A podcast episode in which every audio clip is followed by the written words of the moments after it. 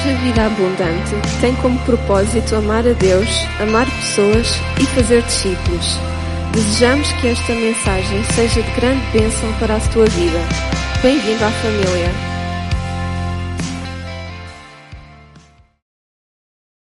Salmos 37. O título de, desta mensagem é Confia, entrega e descansa no Senhor. Podemos dizer assim uns aos outros, diga assim: confia, entrega e descansa no Senhor. E eu quero convidar os irmãos, durante esta semana, meditarmos no Salmo 37. Eu vou só ler do versículo 1 ao 11. Depois, no decorrer da mensagem, é mais versículos, mas durante a semana meditarmos, lermos, relermos e morarmos neste Salmo. Orarmos este Salmo para a nossa vida. Versículo 1 diz assim: Não te indignes por causa dos malfeitores, nem tenhas inveja dos que praticam a iniquidade porque cedo serão ceifados como a erva e murcharão como a verdura. Confia no Senhor e faz o bem. Habitarás na terra e verdadeiramente serás alimentado. Deleita-te também no Senhor e Ele te concederá o que deseja o teu coração. Entrega o teu caminho ao Senhor. Confia nele e Ele tudo fará. E ele fará sobressair a tua justiça como a luz e o teu juízo como o meio-dia. Descansa no Senhor e espera nele. Não te indignes por causa daquele que prospera em seu caminho, por causa do homem que executa astutos intentos. Deixa a ira, abandona o furor. Não te indignes para fazer o mal, porque os malfeitores serão desarrigados. Mas aqueles que esperam no Senhor herdarão a terra. Outra tradução diz que aqueles que confiam no Senhor herdarão a terra. Versículo 10. Pois ainda um pouco e o ímpio não existirá. Olharás para o seu lugar e não aparecerá. Mas os mansos herdarão a terra e se deleitarão na abundância de paz. Na nova versão transformação, este versículo 11 diz assim: Os humildes possuirão a terra e viverão em paz e prosperidade. Pai, guia-nos, Senhor. Capacita-me para falar o teu coração, a tua palavra, Deus, para cada um de nós hoje. Uns os nossos ouvidos que os nossos corações estejam receptivos para ouvir a tua palavra. Em nome de Jesus. Irmãos, aquilo que eu quero partilhar com os irmãos hoje é uma exortação. Sabe, como pastor, o pastor é como um pai que está ali a vida toda. Quando digo a vida toda, ele não anda por ali, por acolá, em que traz uma mensagem e prega às vezes a mesma mensagem em vários lugares. Ele, ele é como um pai no sentido que ele ensina, ele exorta, ele corrige, ele levanta, ele encoraja.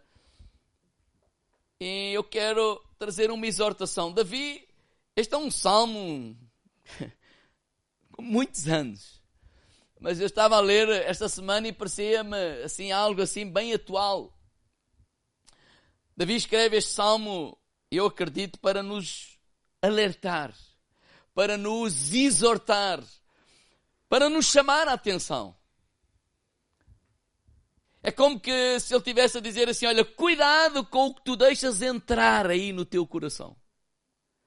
Provérbios 4:23 diz: sobre tudo o que deve guardar, guarda o teu coração, porque dele procedem as saídas da vida. Há uma versão que diz: porque dele depende tudo na vida. Quer dizer, olha, cuidado com o que tu deixas entrar aí no teu coração. Cuidado com os conceitos que tu abraças para a tua vida. Porque há muitos conceitos no mundo que são populares. Até podem ser preferidos pela maioria. Mas muitos deles não são conceitos que a palavra de Deus defende e nos ensina. Então é como se eu te dizer, ah, cuidado, cuidado com o que deixas entrar no teu coração, cuidado com os conceitos que tu abraças. Cuidado com com, com a forma que tu administras os teus sentimentos, porque nós temos sentimentos, nós temos emoções. E dependendo de, de, daquilo que deixamos entrar no nosso coração, dependendo dos conceitos que nós abraçamos na vida, nós podemos administrar bem ou mal os nossos sentimentos e as nossas emoções, porque tudo isso vai afetar. Posto isto, vamos lá de novo a este salmo. Versículo 1. Não te indignes por causa dos malfeitores, nem tenhas inveja dos que praticam a iniquidade. Na versão o livro diz assim: Não tenhas inveja dos que praticam a maldade. No versículo 7, parte B, diz assim: Não te indignes por causa daquele que prospera em seu caminho. Por causa do homem que executa astutos intentos. Na versão o livro diz: Não te irrites por causa daqueles que vivem a executar só falsidades e prosperam. Então o meu primeiro ponto é este: não tenhas inveja dos que praticam a maldade. Ter inveja já não é algo assim grande coisa. Concordam comigo ou não? Já não é bom. Mas pronto, pensando assim, invejar alguém que até tem sucesso aos olhos do mundo, é uma pessoa correta e íntegra. Pronto. Mas invejar alguém, né, que é mau, mentiroso, corrupto, infiel, malandro. Mas invejar essa pessoa só porque ele tem, aos nossos olhos, uma boa vida. Diga, irmão lado, cuidado. Porque nós estamos a valorizar não o estilo de vida que ele vive, mas aquilo que ele tem. Quer dizer que não importa o estilo de vida que ele vive. O que importa é o que ele tem a casa que ele tem, o carro que ele tem, as mulheres que ele, a mulher que ele tem. Pode ter filhas. Porque instala-se entre, em nós o seguinte pensamento: a mentira compensa. Claro que nenhum de vocês pensou assim ainda. A corrupção compensa. Porque ele roubou ali uns milhões, esteve na cadeia três dias, ou três anos, com TV, internet, ainda escreveu um livro, ainda ganhou dinheiro, e saiu e os milhões continuam. Então instala-se este pensamento que a corrupção compensa. Fazer o que está errado não faz mal. Pelo contrário. E parece que esse é que é o caminho do sucesso. Qual é o problema que nós enfrentamos nos dias de hoje? Eu pensei em dois tipos de problemas. Um dos grandes problemas que enfrentamos nos dias de hoje é a comparação. Diga não ao lado, comparação. A comparação é terrível. Ouçam, a comparação é diabólica. Mas o problema é que nós vivemos hoje tempos parece que é impossível as pessoas não se compararem. Porque fica difícil.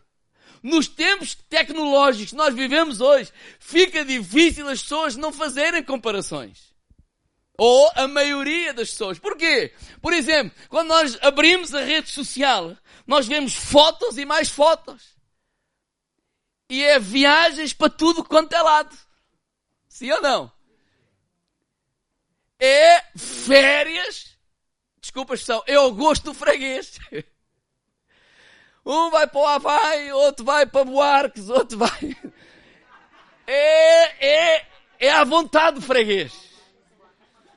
Não é? A gente vê piscinas, a gente vê paraísos, a gente vê almoços, a gente vê lagostas ou seja o que for.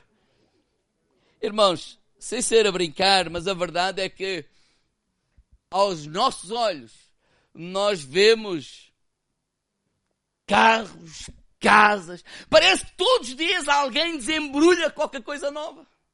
Ou é um telemóvel novo, ou é um computador novo, ou é uma casa nova, ou é uma mulher nova, ou é um marido novo, ou é qualquer coisa novo. E ao mesmo tempo que tu estás a ver isso, tu estás a viver um tempo em que lutas com algumas dificuldades. E parece que há dinheiro que sobra para ir para toda a gente, menos para ti. E claro que isso vai mexer contigo. Claro que a comparação é inevitável. Claro que a inveja começa a espreitar e a bater à porta do teu coração e se, sem dares conta, começas a ficar triste, começas a ficar a lamentar, começas a lamentar a tua vida. Começas a comparar, por exemplo, a esposa começa a comparar o marido que ela tem com o marido da outra. Parece que estamos a brincar, mas é porque ainda ontem vi um jantar romântico lá com o marido. O marido da amiga levou e deu-lhe flores e este traste não me dá nada. No meu aniversário ainda me comprou uma panela para eu cozinhar. Sabe que a brincar a gente, a gente vai dizendo algumas coisas que infelizmente passa-se. Mas isso passa-se a todos os níveis.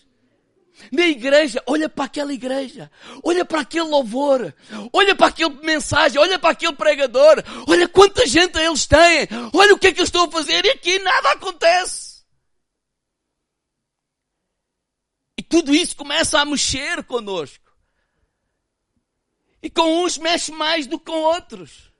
Porque mesmo que não esteja com dificuldades, porque há sempre gente, há sempre alguém mais bonito do que tu. Há sempre alguém, ouça, mais bem sucedido do que nós. Há sempre alguém mais rico que nós. Há sempre alguém mais novo do que nós. Sim ou não? E qual é o problema? O problema é quando o nosso coração começa a ficar azedo. O problema é quando nós perdemos aquilo que o ser humano tem de mais belo, que é a gratidão. Diga lá, irmão, lá, de gratidão. Esse é o problema. O problema não é as fotos onde as pessoas andam. Eles não são o problema. Tanto que ele diz, não te indignes. Ou seja, não fiques triste com a prosperidade dos outros.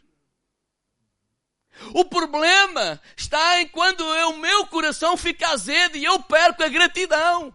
O problema está quando eu andava, outrora andava contente, outrora andava satisfeito, outrora era grato, outrora andava alegre e tudo isso desapareceu por causa da comparação. Esse é o problema. E Davi nos alerta para isso. Não fiques aborrecido com o sucesso dos outros. Mas não tenhas inveja daqueles que praticam o mal. Porquê? Porque nós devemos fugir da comparação. Porque a comparação vai nos roubar o quê? A gratidão. E quando nós perdemos a gratidão, nós perdemos a capacidade de desfrutar daquilo que Deus nos tem abençoado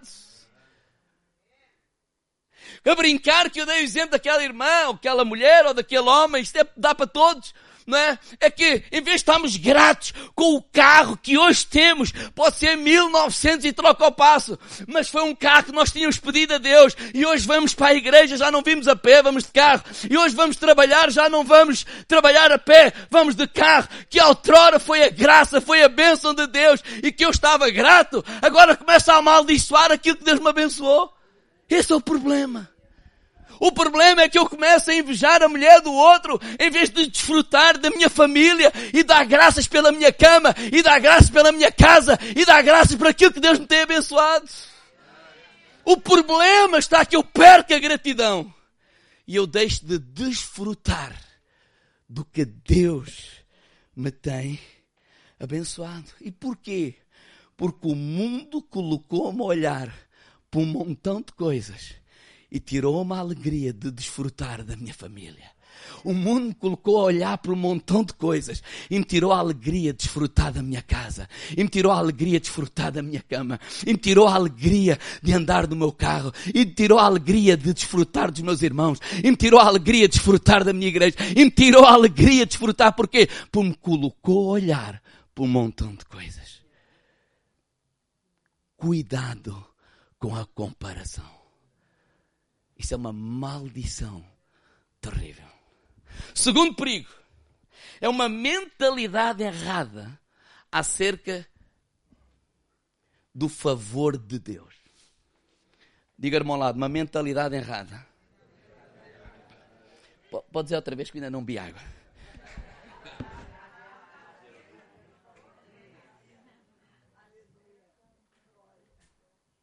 Estou a brincar, está bem? Estou só a brincar uma mentalidade errada acerca do favor de, de Deus. No Velho Testamento, mais o sinal mais evidente de que alguém tinha o favor de Deus era a prosperidade.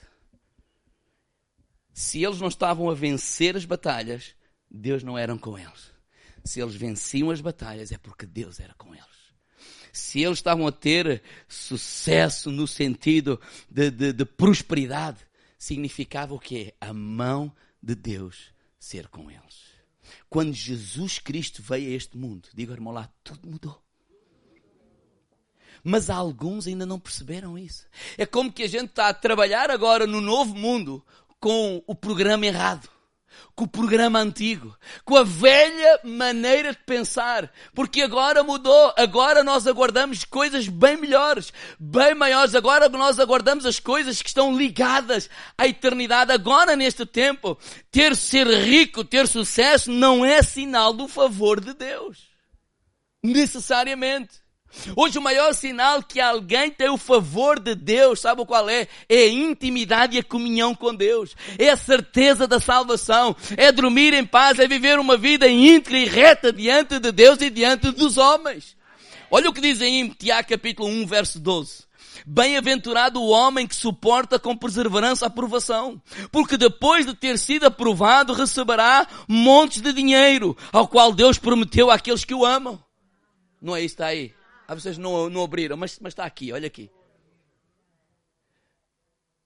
Bem-aventurado o homem que suporta com perseverança a aprovação, porque depois de ter sido aprovado receberá a coroa. Que é que ele receberá? Ao qual o Senhor prometeu àqueles que o amam. Não é um monte de dinheiro. Eu não estou a dizer que Deus não nos abençoe e já vamos lá lá chegar. Mas o que Ele nos promete é receberá a coroa da vida, há uma certeza em nós, a vida eterna. Eu não sei se os irmãos já repararam, mas este tempo voa. Quem é que já reparou? Ainda ontem tu eras um menino.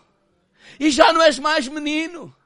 Já não és mais menino, o tempo está a voar, o tempo está a passar. E nós, quando, hoje nós que temos intimidade com Deus, nós não pensamos apenas no aqui no agora. Há uma eternidade que Jesus conquistou na cruz do Calvário para cada um de nós. E quando nós partimos desta terra, há uma certeza que nós temos. Vamos o quê? Vamos, o que é que nos espera? A coroa da vida eterna. E o que é que espera aquele que é malvado ao ímpio, aquele que faz o mal? A Bíblia diz que é o juízo. Então quando Jesus veio, tudo isso mudou.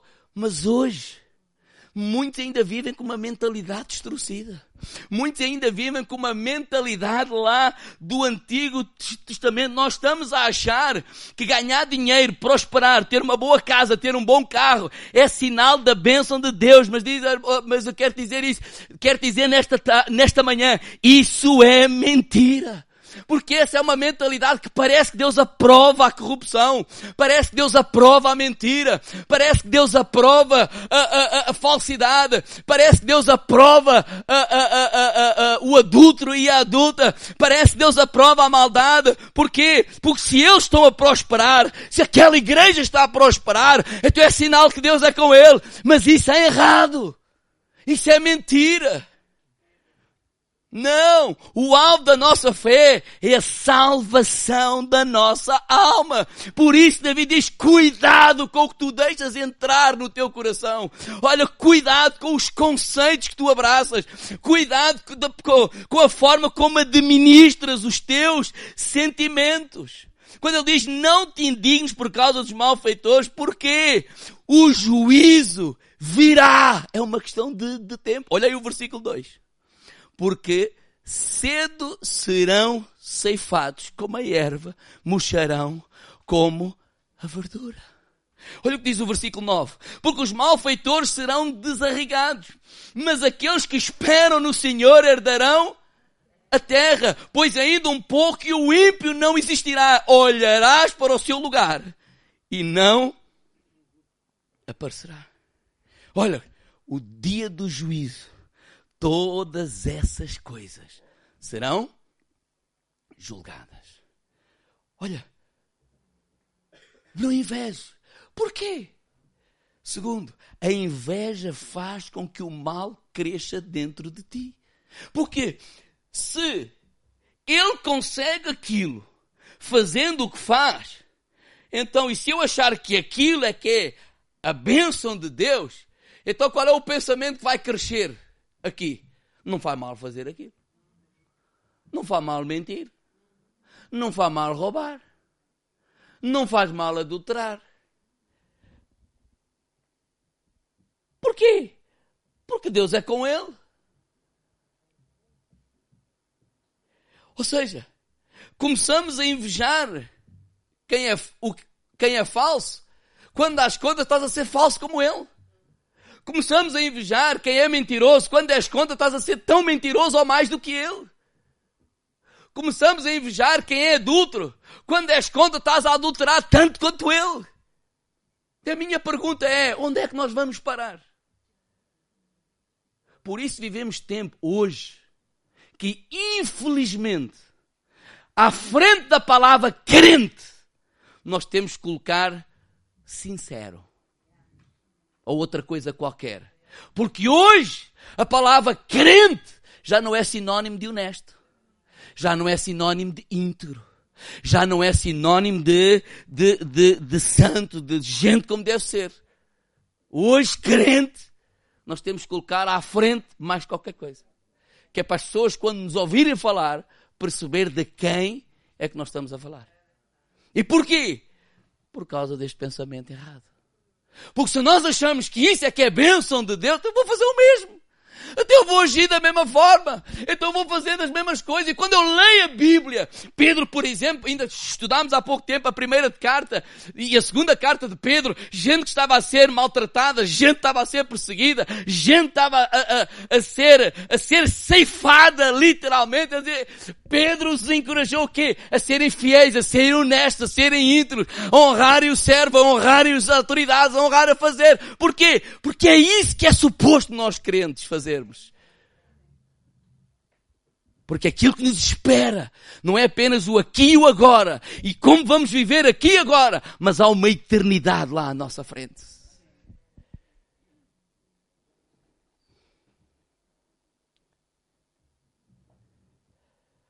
Quais são os conselhos de, de Davi? Olha o versículo 3. Mas tu, tu quem? Tu, o crente. Tu que entregaste a vida a Jesus. Tu que disseste, não vive mais eu, mas Cristo vive em mim. Tu que disseste, não, Senhor, entra no meu coração. Olha, tu crente, disse, olha, confia no Senhor e faz o bem. Viverás seguro na terra e terás o teu alimento garantido. Qual é o conselho de Davi? Primeiro, confia no Senhor. Diga ao irmão ao lado, confia no Senhor. Confia no Senhor. Sim, há um caminho de bênção para o cristão. Ah, sim, senhora. Há um caminho de prosperidade para o cristão. Ah, sim, senhora. Mas não é para trilhar o caminho do ímpio, da maldade, da falsidade. Não. É confiar no Senhor. Deus é maior que essa dificuldade. Deus é maior que esse problema. Deus é capaz. Ele é contigo. Ele é conosco. Ele disse, olha, confia no Senhor de todo o teu coração e nunca em ti mesmo. É o que diz lá em Provérbios, capítulo 3, versículo 5. Agora, o Davi, ele não termina aí. Ele diz, confia no, no Senhor. E o que é que diz aí? E faz o que é certo. Faz o bem. Noutras traduções, faz o que é certo. Olha, confia em Deus. Não, o caminho que Deus tem para ti é melhor do que o caminho deste, deste mundo.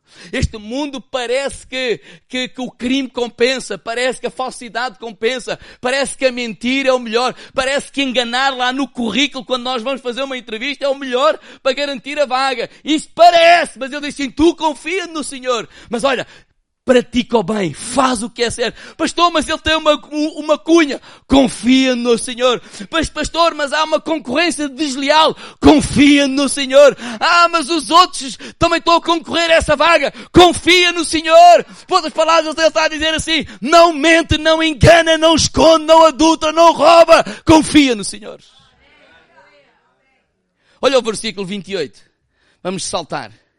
Na nova versão tra transformação diz, pois o Senhor ama a justiça. O que é que o Senhor ama? E jamais abandonará o seu povo fiel. Fiel a Deus é ser fiel à palavra de Deus, é ser fiel aos princípios da palavra de Deus, ainda que sejamos prejudicados. Porque não estamos a pensar no aqui e no agora, estamos a pensar na nossa eternidade também.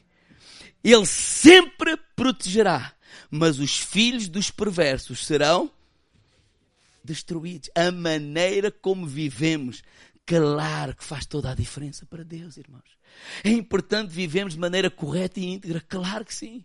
Esta mentalidade que alguns têm, que Deus nos ama, Deus perdoa tudo e que, e que pronto, olha, Deus nos abraça e recebe tal e qual e vamos viver lá de qualquer maneira. Isso é uma mentira. Isso é um evangelho que alguém te recortou daqui de uma passagem e te entregou só uma folha. Porque esse não é um evangelho íntegro. Esse é um evangelho editado. Esse é um evangelho recortado. Esse é um bocadinho do evangelho. Isso é mentira. Porque uma meia verdade, digo ao irmão lado, é mentira. Deus é bom, é verdade. Deus é justo, é verdade. Deus é fiel, é verdade. E Ele espera que nós, filhos e filhas de Deus, possamos refletir como um espelho quem Ele é. Se Ele é bom, o que é que Ele espera? Que nós, filhos e filhas de Deus, sejamos bons também. Se Ele é justo, o que é que Ele espera? Que nós, filhos e filhas de Deus, sejamos justos também. Se Ele é fiel, Ele espera que nós, filhos e filhas de Deus, sejamos fiéis também.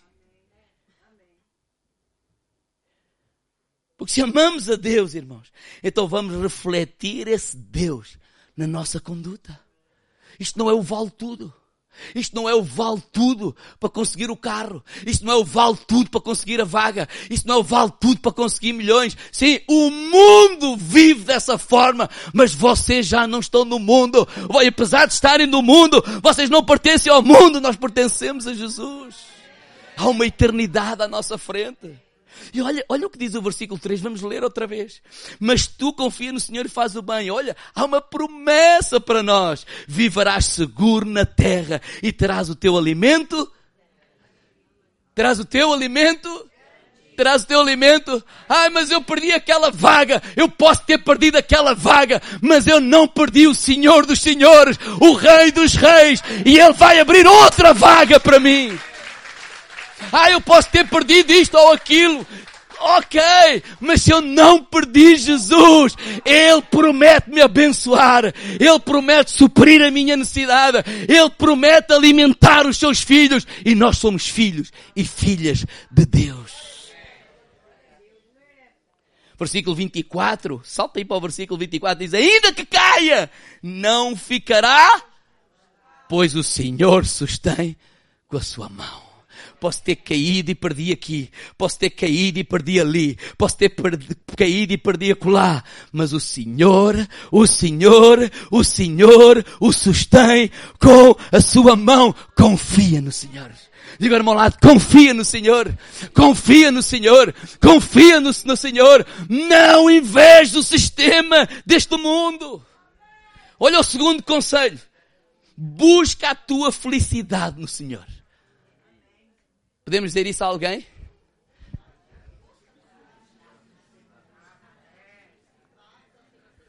Isto está no versículo 4. Vamos ler o versículo 4. Deleita-te também no Senhor e Ele concederá os desejos do teu coração. Este versículo não é para a gente ler assim. Deus vai dar os desejos do meu coração. Os desejos do meu coração é ter aquele carro. Os desejos do meu coração é ter milhões. Não, não, não, não, não. Vamos lá ler o versículo todo. Deleita-te. Agora vamos ler várias traduções. Outra tradução diz assim, versão livre. Alegra-te no Senhor. Na nova versão transformação diz, busque no Senhor a sua alegria. E na Bíblia para todos diz: busca a tua felicidade no Senhor. Eu gosto desta. Busca a tua felicidade no Senhor. Deixe-me explicar este ponto dizendo esta frase. A minha maior alegria não está onde eu moro, mas com quem eu moro. A minha maior alegria não é a casa onde eu vivo, é a minha esposa e os meus filhos. Eu não sei qual é a tua alegria. A minha maior alegria não é o carro que eu conduzo, é a minha família. Eu quero dizer, o que ele está a dizer, busca a tua felicidade no Senhor, é que a nossa maior alegria não é aquilo que Jesus nos pode dar, mas é o Jesus na nossa vida. Ele é a nossa alegria. Quando o salmista diz: O Senhor é o meu pastor e nada me faltará, tendo o Senhor como o meu pastor, então eu tenho tudo. Ainda que eu me falte isto, ainda que eu me falte aquilo, ainda que eu me falte aquilo outro, eu tenho tudo o que eu necessito para continuar a caminhar nesta vida, a confiar e a crer, porque Ele é o meu pastor, Ele é o meu Senhor. Porque muitas pessoas andam atrás de coisas, muitas pessoas andam atrás de coisas tal e qual como o povo de Israel pensava que a fonte da felicidade deles era a água, a fonte da felicidade deles é casa. A fonte da felicidade deles é o carro. A fonte da felicidade deles é, sei lá, aquele emprego. E depois conseguiram aquilo que eles pensavam que era a felicidade deles e foi o maior pesadelo das suas vidas. E isso aconteceu com o povo de Israel. Ai, nós queremos água. Não, não, é o Senhor. Não, não, nós precisamos é de água. Não, não, é o Senhor. Água! Chegaram a Mara. E as águas eram Então o que o salmista nos está a ensinar, olha, a fonte da nossa felicidade é Jesus. Ele não está a dizer que não precisamos de água. Ele não está a dizer que não precisamos de trabalho. Ele não está a dizer que não precisamos nada disso. Ele está a dizer assim, não, coloca a tua expectativa e a tua esperança em Jesus. Sabes porquê? Porque quando chegares a amar e as águas se tornarem amargas, o único que pode tornar essas águas doces é Jesus. Quando chegares a um casamento e pensares que o casamento era o sonho da tua vida e aquele sonho, aquele cavaleiro, ah, como é que se diz? Aquele príncipe encantado tornou-se um demónio. Quem pode reverter isso é Jesus. Por isso é que ele disse: busca a tua felicidade em Jesus, em Deus. Ele é a fonte da nossa vida. Ele é mais importante do que o destino. Ele é mais importante para onde nós vamos. É Ele, como Abraão. Deus disse a Abraão: Olha, sai da tua parentela, temos para onde é que vou? Depois logo vejo. Olha, olha, ele não sabia de nada. Tu vais comigo? Vou. Então vamos. Ou seja, mais importante é quem está contigo do que para onde tu vais. Deus está a dizer assim: olha, confia no Senhor. Segundo, não busques nas coisas a tua felicidade. Deus sabe que nós necessitamos delas. Deus sabe que nós necessitamos. Não estamos a dizer que vamos viver sem comer, sem beber, sem ter, sem gastar dinheiro. Se alguém souber, ensine que a gente precisa. Não, ninguém sabe. Nós necessitamos. Mas ele está a dizer, a nossa fonte, a nossa felicidade é Jesus. Ele é que eu. Primeiro, confia no Senhor. Segundo, o que é que eu vejo aqui? Busca a tua felicidade no Senhor. Terceiro, entrega o teu caminho nas mãos do Senhor. Olha o versículo 5. Entrega o teu caminho ao Senhor. Confia nele e ele tudo fará. Ele fará sobressair a tua justiça como a luz e o teu juízo como o meio-dia. Confiar é entregar. Se eu confio no Paulo Faria, eu não tenho problema nenhum de entregar as chaves do meu carro, de entregar as chaves da minha casa, de entregar o meu cartão do banco e o código. E sabe porquê? Mas eu não escolhi ele para 30 tipo, para inglês ver. Ou para linda ver. Não, eu estou a dizer isso mesmo. Não tem problema nenhum. Porquê? Porque eu confio nele. Não tem problema nenhum ter o, cartão e ter o código. Porquê? Porque eu confio nele. Que ele está a dizer assim: quem confia, entrega. Entrega a tua vida nas mãos do Senhor.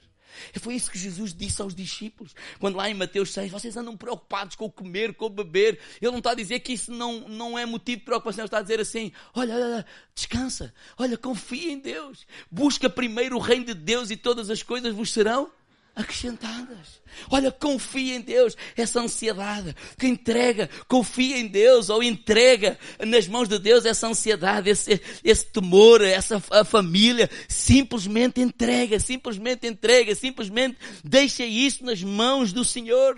Como diz lá Pedro, lançando sobre ele toda a vossa ansiedade, que ele cuidará de vós.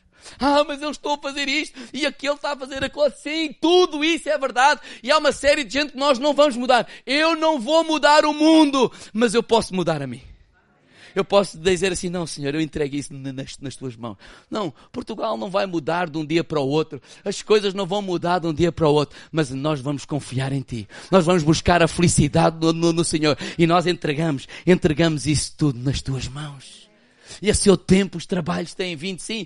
E eu estou a falar isso porque tenho orado com muitos de vocês nos grupos, não é? Esta porta fechou, o outro não, o outro também disse que não, aquilo também era para ser, não foi. Mas mais cedo ou mais tarde, uma porta se abriu, um caminho se abriu. Porquê? Porque Ele é o Senhor. Mas vamos continuar a confiar, vamos continuar a entregar. Não, a minha vida está nas tuas mãos. Vamos entregar, entrega, entrega a tua vida nas mãos do Senhor.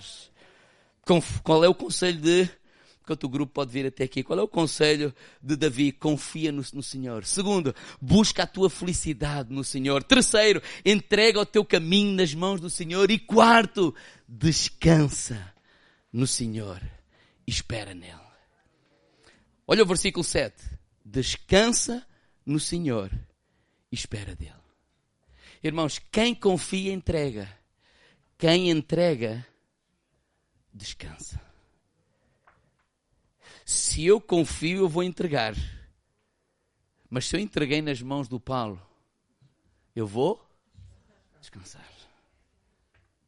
Por quê? Porque eu confio.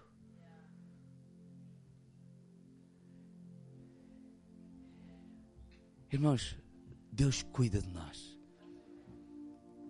Deus cuida de nós melhor do que nós às vezes pensamos. Melhor que nós mesmos. Irmãos, alguém duvida que eu e a Carla cuidamos melhor da Mafalda do que se fosse ela a cuidar dela? Quem é que acredita nisso? Levanta o braço.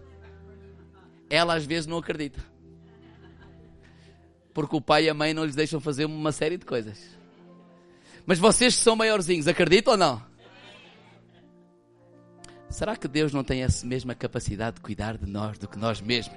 Mesmo quando nós não entendemos, mesmo quando a porta se fechou, mesmo quando aquilo, aquilo que eu mais queria não aconteceu, será que nós podemos descansar nele e dizer: Deus, Tu sabes o que é melhor para mim, eu confio em Ti, eu descanso em Ti, eu não vou andar que nem barata tonta, eu não vou deixar que aquilo que querem me enfiar, desculpa a expressão, pelos olhos adentro, as férias, as fotos do A, do B, sei que essas pessoas não têm culpa nenhuma. O problema está nos meus olhos, o problema está na minha, como é que eu estou a administrar o meu coração, o problema está como é que eu estou a administrar a minha vida, o problema está em mim, não está nos outros.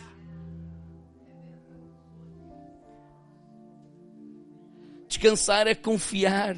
Descansar é colocar aos pés do Senhor esse fardo, a fé. Também aprenda a descansar. A fé aprenda a descansar. Por isso é que Jesus diz: Vinde a mim, todos estáis cansados e oprimidos, e eu vos aliviarei. Aprendei de mim.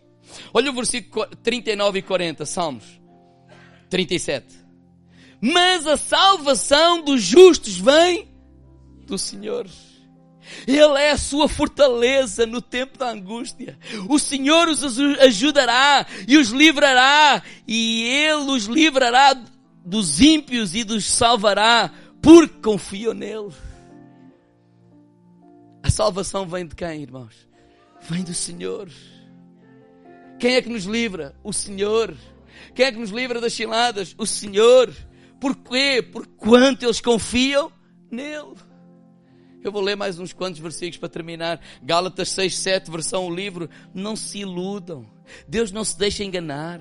Toda a gente virá a ceifar aquilo que tiver semeado. Os que semeiam atos que resultam apenas de desejos e ambições humanas virão a ceifar corrupção. Mas os que semeiam coisas do domínio do Espírito receberão do Espírito a vida eterna. Não descansemos de fazer o bem, porque a seu tempo viremos a, a recolher muitas bênçãos se formos perseverantes. Irmãos, não nos deixemos enganar. Pobreza ou riqueza são termos relativos. O mais importante é quem nós somos. Ninguém está aqui a dizer que Deus não nos quer abençoar. O que estamos aqui a dizer é que não vale tudo. Não vamos viver de qualquer forma. Ser cristão não é ser igual a todo mundo. Nós não somos todo, todo mundo. É a mesma coisa que eu digo aos meus filhos. Ah, mas o filho, a, a, a, a Joaquina pode. Sim, mas a Joaquina não é minha filha. A minha filha és tu. Ah, mas eles podem. Sim, mas não, eles não são filhos de Deus. Tu é que és filho de Deus. Ah, mas ele também vai à igreja. Então pronto, não interessa.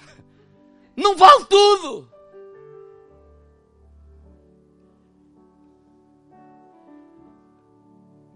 Salmo 37, 16. Vale mais um pouco, perdão, vale mais o pouco que tem o justo do que as riquezas de muitos ímpios pois os braços dos ímpios se quebrarão, mas o Senhor sustém os. Riqueza não é sinal da bênção de Deus. Com isto eu não estou a dizer que Deus não nos prospere e não nos enriquece. Mas não te deixes de enganar.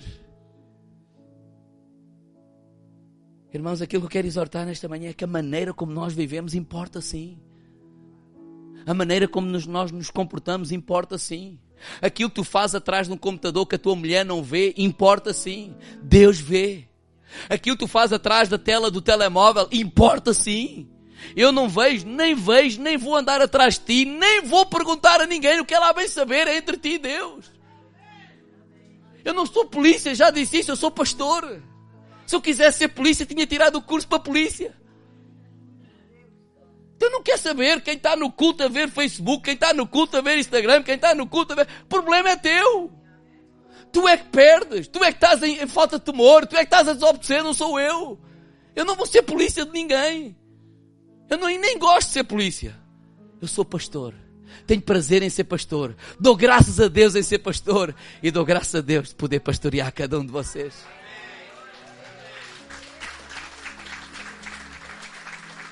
Mas entre nós e Deus, irmãos, aquilo que eu faço eu posso esconder de vocês, mas eu não posso esconder de Deus. Versículo 18 a 22, e eu termino lendo a Bíblia para todos, do Salmo 37. O Senhor cuida dos que vivem na retidão. O Senhor cuida dos que vivem na retidão. E a sua herança ficará para sempre. Quando os tempos são maus, não serão envergonhados. Terão suficiente comida quando houver fome. Irmãos, parece que, que o Davi sabia que em 2023 não íamos ter esta crise. Eu não sei, se calhar sabia, não sei. Ele está a dizer assim: mesmo com os juros a aumentar, as rendas a duplicarem, Deus vai sustentar. Não é isso está aqui escrito, claro. Mas é isso que eu entendo. Versículo 20: Os maus desaparecerão, os ímpios, uh, uh, perdão, os inimigos do Senhor arderão como erva seca e se dissiparão como fumo. Os maus podem, perdão, pedem emprestado e não pagam. Mas o justo é compassivo e empresta. Era suposto que os maus aqui se referisse apenas só aos ímpios. Mas infelizmente há crentes que pedem emprestado e não pagam. Por isso hoje temos que pôr à frente crentes, temos que pôr mais qualquer coisa para as pessoas perceberem que é dos sérios. E isso é infelizmente por causa dos tempos que vivemos hoje. Porque não deveria ser assim. Quando alguém dissesse assim, não, o Elite é crente, pronto, está garantido. Pronto, se é crente, podemos ficar descansados. Não é suposto ser assim?